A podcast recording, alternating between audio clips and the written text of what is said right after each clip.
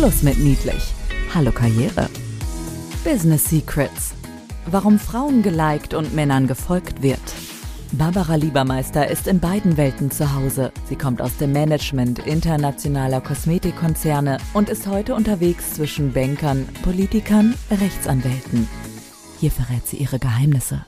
Business Secrets. Herzlich willkommen zu einem neuen Podcast aus unserer Serie Business Secrets, wie ihr schon im Jingle gehört habt. Auf der Suche nach spannenden Interviewpartnerinnen bin ich um eine Frau nicht umhingekommen. Das ist die Ines Imdahl. Ganz herzlich willkommen, liebe Ines, zu unserem Podcast heute. Ich freue mich sehr, liebe Barbara. Wenn ich euch Ines jetzt vorstellen werde, könnte ich schon den ganzen Podcast mit Eckdaten zu ihrem Lebenslauf füllen. Sie ist Diplompsychologin, sie ist Unternehmerin, sie ist Speakerin, sie ist Buchautorin, sie ist TV-Moderatorin und Mama von vier Kindern. Das müssen wir uns jetzt einfach mal setzen lassen. Ich habe trotzdem den Mut gefunden, mit ihr in den Podcast zu gehen, weil die Ines ein wunderbares Buch geschrieben hat äh, mit der Journalistin Janine Steger mit dem wunderbaren Titel, fast so gut wie unser Titel vom Podcast, warum Frauen die Welt retten werden und in einem kleinen Nebensatz und Männer dabei unerlässlich sind. Ganz herzlichen Dank fürs Dabeisein, liebe Ines. Sehr gerne. Ines ist eine Verfechterin davon, Menschen um zu begeistern. Das hat mich über ihren Buchtitel auch äh, stolpern lassen.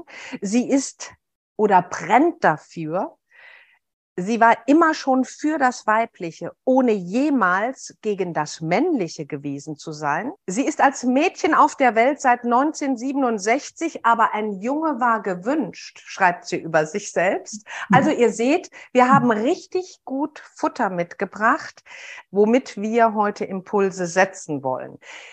Warum ihr das Buch geschrieben habt, liebe Ines, da würde ich zuerst gerne drauf eingehen, weil das setzt alleine schon Impulse. Du hast einen, als einen Grund angegeben, weil wir auf zwei Hochzeiten tanzen können und müssen. Möchtest du dazu was sagen? Ursprünglich hieß es sogar Doppelhochzeiten, weil wir uns natürlich mit den beiden wichtigsten Themen, die im Moment für Unternehmen, für Führungskräfte relevant sind, beschäftigt haben. Das ist das Thema Diversity oder Diversität und das Thema Nachhaltigkeit. Und ähm, wir haben uns mit männlichem und weiblichem beschäftigt. Diversity und ähm, Nachhaltigkeit kommt aus ähm, den beiden Autorinnen.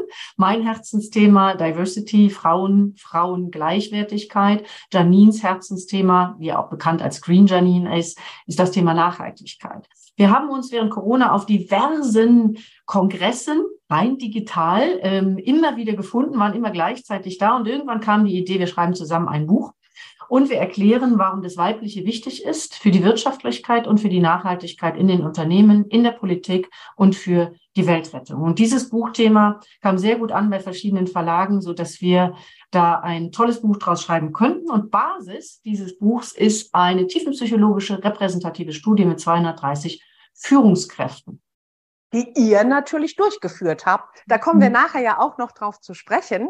Äh, das heißt, die zwei Hochzeiten heißt Diversity und Nachhaltigkeit. Und männliches und weibliches, weil wir nicht mehr nur beim rein, bei der rein männlichen Norm stehen bleiben wollten, die wir immer wieder nachgewiesen haben. Also in mindestens 13 Bereichen in unserer Gesellschaft ist unser Leben von der männlichen Norm geprägt. Ob das die Leistungsfähigkeit ist, ob das die Medien sind, ob das die Geniusforschung ist, ob das die Literaturpreise sind und so weiter. Also Körper, Geist und Seele sind von der männlichen Norm geprägt. Und wir haben gesagt, wir brauchen zweierlei Maß. Wir können auf zwei Hochzeiten tanzen. Es kann beides gleichwertig sein. Was war das krasseste Beispiel, das dir da über die Füße gelaufen ist, dass alles der männlichen Norm nach geprägt ist? Also was mich am meisten äh, beeindruckt hat und was ich vorher auch am wenigsten wusste, war, dass es eine Geniusforschung gibt, die allein dazu dient zu beweisen, dass Männer Genius haben können, Frauen aber nicht und dass es die auch heute noch gibt. Wow. Das fand ich, das fand ich ziemlich erschütternd. Und äh, ich meine jetzt Bodyshaming, ähm, dass, dass äh, Frauen irgendwie zu emotional sind. Das hat man irgendwie alles schon mal gehört, mitbekommen. Gender Pay Gap, sogar Gender Care Gap, all diese Sachen, die sind schon mehr in der Öffentlichkeit. Aber das war ein Fundstück, wo ich wirklich erst mal zwei Tage den Mund offen stehen hatte. Okay, und für die Menschen, die zuhören und um, zu diesem Genius oder diese Begrifflichkeit, mit der nichts anfangen können, einfach erklärt in einem Satz? Mhm. Einfach erklärt, Genius ist also Genialität. Kann jemand exorbitant, toll, intelligent sein, herausragend sein. Ja? Und ähm, es wird versucht, die Tatsache, dass Frauen biologisch Kinder kriegen können, als Ausschlusskriterium nach vorne zu stellen dafür, dass sie genial sein können. Also Genius wird mit Unsterblichkeit in Verbindung gebracht und Unsterblichkeit, das ist für Frauen schier undenkbar. Also bei Interesse schicke ich da gern den entsprechenden Artikel aus der Zeit. Großartig, großartig. Die Ines, die findet ihr übrigens auf allen sozialen Medien, weil sie auch noch on top ähm, die, du gehörst zu den Top 40 Frauen unter 40, zu denen bist du gewählt worden und over, bist over. Bei, bei LinkedIn bist du die Wahnsinns-Influencerin auch, ja? So hatten wir uns kennengelernt. Naja, also over 40, das muss ich richtig stellen, 40 over 40. Oh, sie sieht aus wie unter 40, deshalb habe ich mir das rausgenommen. ähm, ja, ist richtig. Da, das, äh, das hat mich sehr überrascht im letzten Jahr, ähm, dass ich da mit auf der Liste war, neben so tollen Frauen wie Tatjana Kiel. Und ähm, deswegen war ich auch sehr überrascht, dabei zu sein, ja. Jetzt äh, sagt ihr, weil ihr lieber umbegeistern möchtet, als ständig zu kämpfen und zu verzichten. Das mhm. hat mich auch angesprungen. Erzähl uns den Hintergrund dazu. Mhm. Wie begeisterst du um und lässt mhm. das Kämpfen und Verzichten sein? Also als, als wir die Studie aufgesetzt haben, haben wir halt gemerkt, es ist ja so, wir haben ein paar Jahrzehnte Emanzipationsgeschichte, wenn nicht schon ein paar Jahrhunderte. Und es war immer ein Geschlechterkampf. Es war immer Frauen gegen Männer. Und sowohl Janine als auch ich hatten immer das Gefühl, wir wollen aber gar nicht kämpfen. Wir finden Männer toll. Aber wir wollen endlich, dass das Weibliche und die weiblichen Skills, die in den Köpfen und im Unbewussten der Menschen immer noch vorhanden sind, ob wir wollen oder nicht, dass die gleichwertig angesehen werden. Und deswegen wollen wir Werbung für das Weibliche machen. Wir wollen aufhören, das Weibliche, was typisch als typisch weiblich angesehen wird, als Defizit zu sehen, sondern da Begeisterung für schaffen.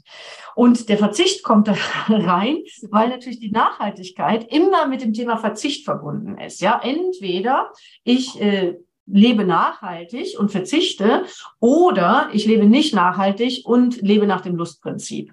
Und wir glauben halt, dass sowohl das Thema Diversity als auch das Thema Nachhaltigkeit Spaß machen muss, damit es nachhaltig ist und bleibt. Alles, was wir uns abknapsen müssen, kann von dauerhaft nicht zur Veränderung führen. Wir brauchen Spaß an dem Ganzen, dann machen wir es freiwillig. Und das ist das Thema. Und dann habe ich das Wort unbegeistern erfunden. Das gibt es natürlich nicht im Deutschen. Und habe gedacht, das bleibt hängen. Und so ist es ja, dir ist es aufgefallen und es ist, glaube ich, eins der meistzitierten Wörter aus diesem Buch. Psst. Business Secrets. Klartext. Nachhaltigkeit oder Diversity, jedwede Form von Veränderung braucht Spaß, muss nach dem Lustprinzip aufgesetzt sein, sonst hat die Veränderung keine Basis. Weil like a girl ein Schimpfwort wird, das geht ja schon in diese Richtung. Sag dazu etwas. Mhm. Also das Like a Girl ist eigentlich bezogen auf eine alte Always-Kampagne, die ich ganz großartig fand, wo im Grunde rausgestellt wird, ab wann ist es eigentlich ein Schimpfwort? Kleine Mädchen sind sehr selbstbewusst. Zu sagen, die fühlen wie ein Mädchen, sie raufen wie ein Mädchen, sie laufen wie ein Mädchen, sie verhalten sich ein Mädchen. Das wird erst mit der Pubertät wirklich dramatisch, vielleicht auch kurz vor der Pubertät, ja, dass man irgendwie fünfzig wird, zu emotional und so weiter.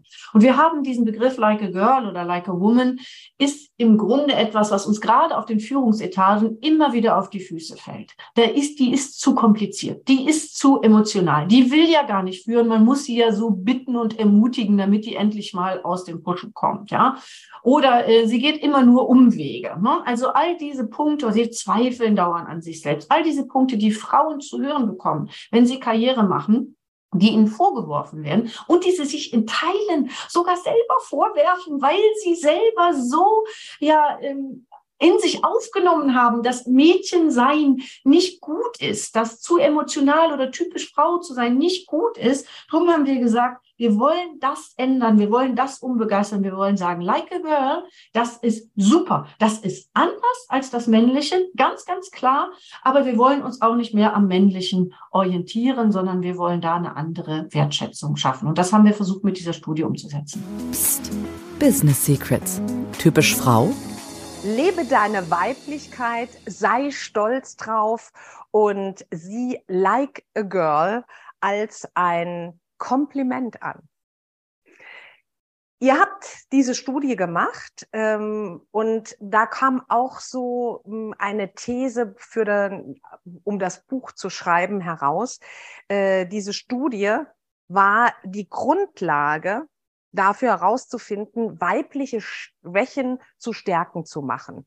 Was sind denn weibliche Schwächen und wie macht ihr die zur Stärken durch die Studie? Ja, also wir haben, da muss man vielleicht anknüpfen an das, was wir eingangs gesagt haben. Wir haben festgestellt, dass Aufklärung für die Veränderung nicht wirklich hilft. Also Aufklärung heißt, wir wissen, dass Unternehmen bis zu 36 Prozent wirtschaftlich erfolgreicher sind, wenn sie diverse geführt sind. Wir wissen, dass Unternehmen laut einer neuen Boston Consulting Group Studie auch nachhaltiger geführt werden, wenn sie diverse sind. Also mehr Geld und nachhaltiger. Und trotzdem hat sich seit 2014 in den Vorstandsetagen wenig verändert. Im Gegenteil. Bei zwei Drittel der Unternehmen hat sich gar nichts verändert, laut einer McKinsey-Studie. Bei einem Drittel ist es sogar schlechter geworden, was das Thema Diversität angeht. Wenn also das nicht fruchtet, also wenn man nicht aufklären kann, wenn Geld auch nicht zieht, was ja normalerweise ziehen müsste, was könnte dann ziehen?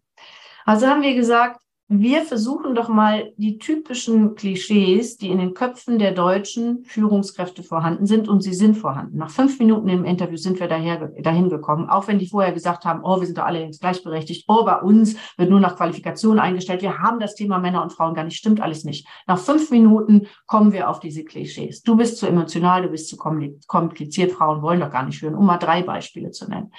Und er gesagt, wenn das so Klischees sind, die uns dauernd auf die Füße fallen, wenn Veränderung und Aufklärung nicht durch Aufklärung gelingen kann, dann nehmen wir doch mal diese Klischees und besprechen mit diesen 230 Führungskräften, was könnte denn an Mehrwert für mich, für mein Unternehmen und für mich persönlich als Mann, werden ja 50 Prozent Männer, da drin sein.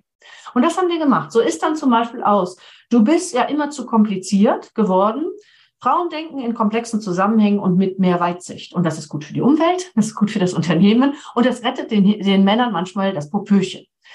Frauen sind zu emotional. Das Empathische führt zu neuen, zu neuen Einblicken und viel mehr Sinnhaftigkeit in den Unternehmen. Haben wir auch nachgewiesen und konnten wir auch repräsentativ nachweisen, dass dadurch neue Ideen generiert werden, dass dadurch Sensibilität geschaffen wird in Zuständen, wo man mal nicht logisch denken muss.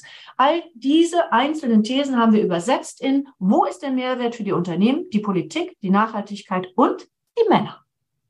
Ihr habt regelrecht eine Marketingkampagne für die Schwächen der Frau entwickelt, dass die, die angeblichen Schwächen ja auch sehr förderlich sind im digitalen Zeitalter. Also wir haben ein mehrschichtiges Zeitalter, in welchem du, wenn du komplex denken kannst, ja im Krösus bist. Ja? ja? Oder auch, wenn ich spreche häufig in, in Vorträgen auch darüber, wenn es um die digitale Zusammenarbeit geht mehr achtsamer zu sein für das Gegenüber, eine Art von digitaler Empathie zu entwickeln. Und das bedarf weitaus, ja, komplexeres Denken und sich in den anderen auch hineinfühlen zu können. Und wer kann das besser als wir Frauen? Sind wir prädestiniert dafür? Also sind wir eher prädestiniert für den digitalen Wandel, dass der mhm. erfolgreich gewuppt wird. Jetzt, ähm, ich habe ähm, mal eine persönliche Frage an dich, wie du das siehst, was mir immer wieder ähm, gespiegelt wird ich sage ja, oder ich bin eine Verfechterin davon, die Männer sind natürlich auch schon länger im Business und an der einen oder anderen Stelle können wir uns von den Männern auch was abgucken. ähm, im positiven Sinne, weil sie mehr Erfahrungen haben, sich unter Umständen durchzuboxen. Siehst du das auch so oder sollen wir gar nicht Richtung Mann gucken und sollen wir die eigenen Strategien entwickeln? Was ist deine Meinung dazu? Also die Studienlage, die wir für das Buch auch recherchiert haben, sieht Folgendes.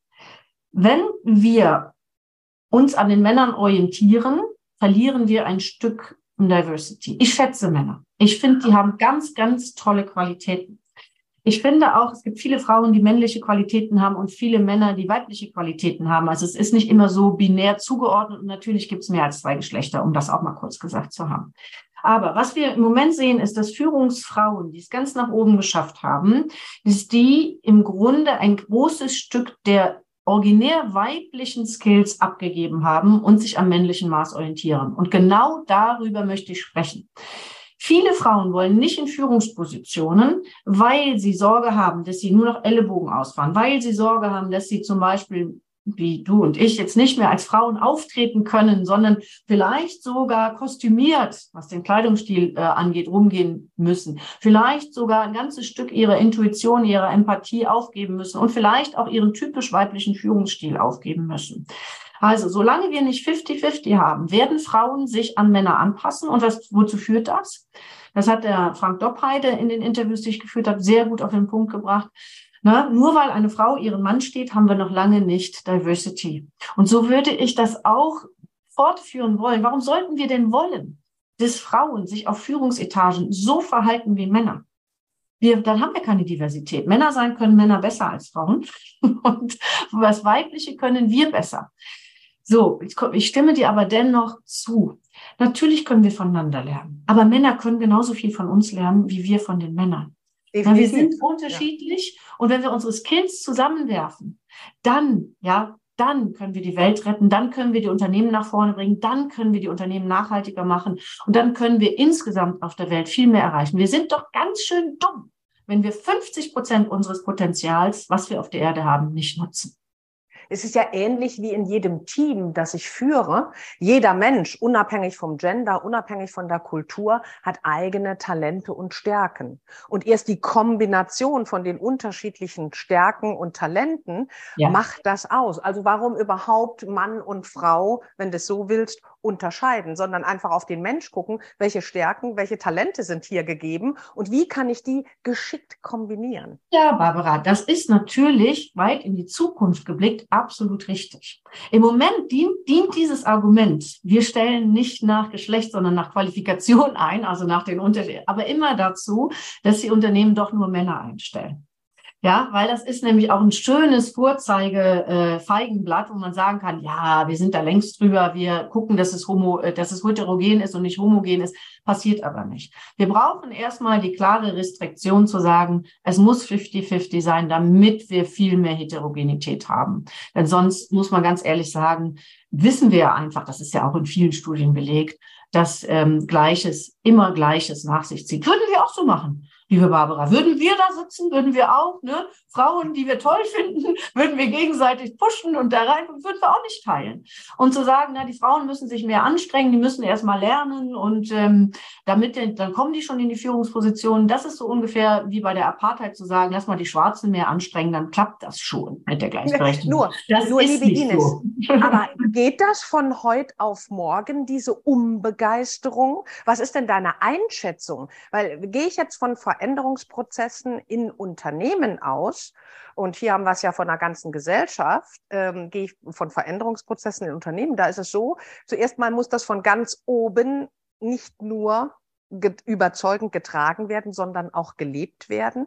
Und das haben wir ja dann hier auch gesellschaftlich. So, in Unternehmen spricht man davon, selbst wenn der Kopf die Veränderung trägt, auch lebt und alles in die richtige Richtung geht, brauchen wir im Unternehmen fünf bis zehn Jahre, bis sich die Kultur verändert. So, was machen wir denn hier? Was machen wir mhm. mit der gesamten Gesellschaft? Muss es noch 100 Autorinnen und Verfechterinnen geben wie dich, die so nach vorne pushen? Oder wo setzen wir denn an? Absolut richtig. Ähm, Veränderung dauert Jahre, Jahrzehnte. Ich würde mir aber wünschen, dass es nicht mehr 132 Jahre dauert. Dies nämlich dauert, wenn wir so weitermachen wie jetzt. Fünf bis zehn Jahre finde ich total, stimmt mich total zuversichtlich. Weil, ja, insbesondere wenn ich an ganz große Unternehmen denke, finde ich, wenn man in fünf Jahren erreicht hat, dass, dass Frauen da gleiche Chancen haben und wir wirklich einmal alles durchgeflügt haben und geguckt haben, hier haben wir es verbessert, hier haben wir unbegeistert, hier haben wir mehr Lust geschafft, hier haben wir was getan, ist das ein tolles Ziel. Ja, also von daher, ähm, anfangen ist immer besser. Und natürlich brauchen wir Podcasts wie deine, Bücher wahrscheinlich wie die von Janine und mir und viele, viele Frauen, die ihre Stimme erheben und äh, die es eben Männern immer schwerer machen, irgendwelche Shitstorms mit, ah, wir sind doch äh, die armen Männer, ne, jetzt sind die doch mal wieder dran. Ähm, sowas kriege ich auf Instagram, auf äh, Facebook und auch auf LinkedIn häufiger äh, unter meine Posts äh, geschrieben, wobei ich nie gegen Männer poste, nie, sondern immer nur aufmerksam machen mit Zahlen und Fakten Fakten und die sind immer gut belegt. Es ist nie nur meine eigene Meinung. Und man bekommt da doch einen ordentlichen Gegenwind. Und ich glaube, der wird geringer, je mehr Frauen aufstehen, gerade in Deutschland, wo wir ein freies Land sind und sagen, Schaut mal her, lasst uns mal begeistern für das, was wir können. Wir finden euch toll, Männer, aber guck mal, wir sind auch klasse und zusammen können wir noch viel mehr bewegen. Und je mehr Frauen das machen, desto schneller sind wir. Und deswegen jeder Podcast zählt. jeder Podcast, zählt. jedes Buch zählt, jeder Aufstand zählt. Und du ja. hast da so einen wunderschönen Satz geprägt. Ihr habt genug davon, nicht genug zu sein. Ja. Das ist äh, vielleicht auch ein schöner Schlusssatz. Das ist in meinem Plädoyer, ja. Also weil die, die Frauen, die wir befragt haben, beziehungsweise die Studien, die wir hierzu gefunden haben, zeigen immer wieder, dass Frauen sich vorwerfen, zu weiblich zu sein, zu emotional zu sein, nicht auszuweichen. Frauen sind auch nie genug, egal wie sie sich verhalten. Bist du typisch weiblich, zum Beispiel in Führungsetagen, bist du bescheiden, zurückhaltend, ja, kümmernd und so weiter, ist es nicht gut, kommst, ist nicht genug, weil reicht ja dann nicht für oben. Bist du typisch männlich, so wie ich häufig, ja, bist du zu dominant, zu aggressiv, auch wieder falsch. Als Frau kann man nie richtig sein. Ähm, und dieses genug davon nicht genug zu sein, heißt, es ist genau genug, was wir haben. Und wir müssen aufhören, das mit dem männlichen Maß zu messen. Männer sind toll, männliche, ähm, männliche Qualitäten und Eigenschaften sind super. Aber die weiblichen sind nicht weniger wert. Und nur mit gleicher Bezahlung haben wir da nichts erreicht, denn wir haben in vielen Unternehmen den Bias, dass das Weibliche abgewertet wird. Alleine schon, wenn du mit langen Haaren, mit offenen Haaren geschminkt, mit Nagellack und so weiter kommst, ist das wieder nicht okay. Nimm dich doch zurück. Irritiere die Männer bitte nicht. Nein, sei so, wie du bist. Du bist genug so und richtig so, wie du bist. Und dazu gibt's auch Fakten. Frauen sind heute besser gebildet, haben die höheren Kompetenzen. Also daran liegt's nicht. Wir haben genug Frauen für die Führungsetagen die Faktenlage ist eindeutig da und das war wirklich ein tolles Schlussplädoyer. Übrigens, ihr könnt Ines jetzt nicht sehen, aber sie hat ganz lange blonde Haare, ist eine wunderbare mhm. Frau, sieht toll aus, hat auch Nagellack und ist geschminkt und steht dazu. Und soll ich euch was sagen? Sie kommt weiblich kompetent rüber. Ganz herzlichen Dank, liebe Ines, fürs dabei gewesen sein und hoffentlich war es nicht das letzte Mal. Das hoffe ich auch. Es war ganz wunderbar, Barbara. Wir bleiben in Kontakt. Auf jeden Fall. Bis ganz bald. Business Secrets, warum Frauen geliked und Männern gefolgt wird. Mehr Geheimnisse gibt's in den Büchern von Barbara Liebermeister. Effizientes Networking und digital ist egal. Oder online. Barbara-Liebermeister.com. Business Secrets. Psst. Weiter sagen.